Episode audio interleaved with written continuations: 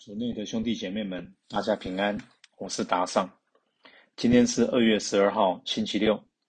我们要聆听的是《列王纪上》十二章二十六到三十二节，十三章三十三到三十四节。主题是魔鬼的计谋。聆听圣言。那时候，亚洛贝罕心中思量。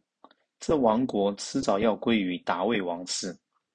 如果这人民上耶路撒冷，在上主殿内献祭，他们的心难免不归向他们的祖上犹大王勒哈贝罕，把我打死，再归属于犹大王勒哈贝罕。因此，亚洛贝罕王拿定了主意，制造了两只金牛犊，对人民说。你们不需要再上耶路撒冷去了，以色列，看，这就是领你们由埃及地上来的天主。他将一只供在贝特尔，一只供在丹。这使以色列陷于罪恶，因为民众竟远至丹去敬拜另一支。亚罗贝罕又在高丘建立了神殿。将不属于那位子孙的平民立为司祭，规定八月十五日举行庆节，像在犹大所举行的庆节一样，亲自上坛献祭。他也如此在贝特尔向他所制造的牛犊献了祭，并在贝特尔为他建造的高丘神坛委派了司祭。这是以后。亚洛贝罕始终没有离开他作恶的道路，仍继续从平民中选派高丘的司机。凡是愿意的，他就祝圣他们当高丘的司机。亚洛贝罕家因此陷于罪恶，招致伤亡，由地上消灭。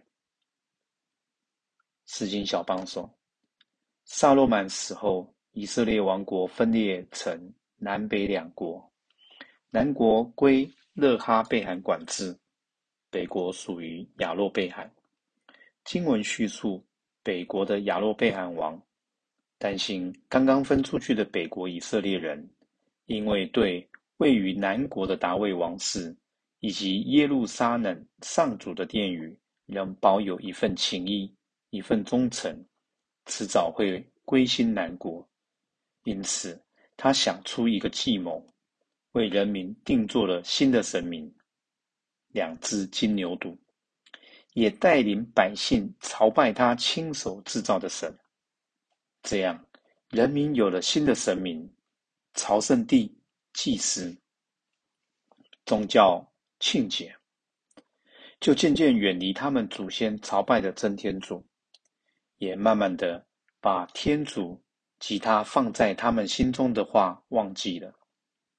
经文说，人民也因此陷入了罪恶，而罪恶最终的后果就是伤亡。这个事件让我们反省：亚洛贝罕为了掌控人民而想出的计谋，不就是魔鬼会做的事吗？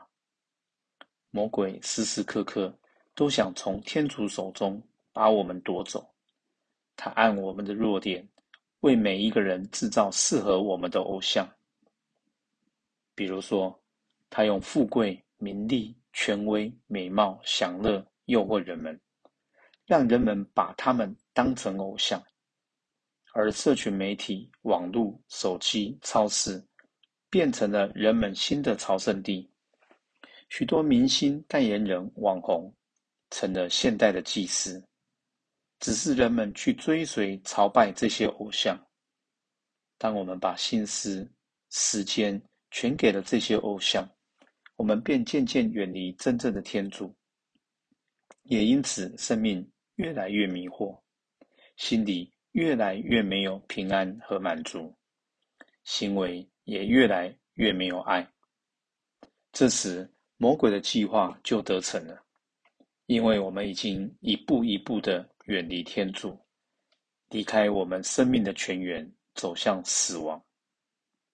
品尝圣言，莫想魔鬼正在努力的诱惑你远离天主，以各种亮丽的偶像吸引你，活出圣言。是反省，你每天花最多的时间在做什么？这些事情中有天主吗？全心祈祷，天主，请原谅我的无知和不小心，让很多偶像取代了你该有的地位。阿门。希望今天我们都活在圣言的光照下。明天见。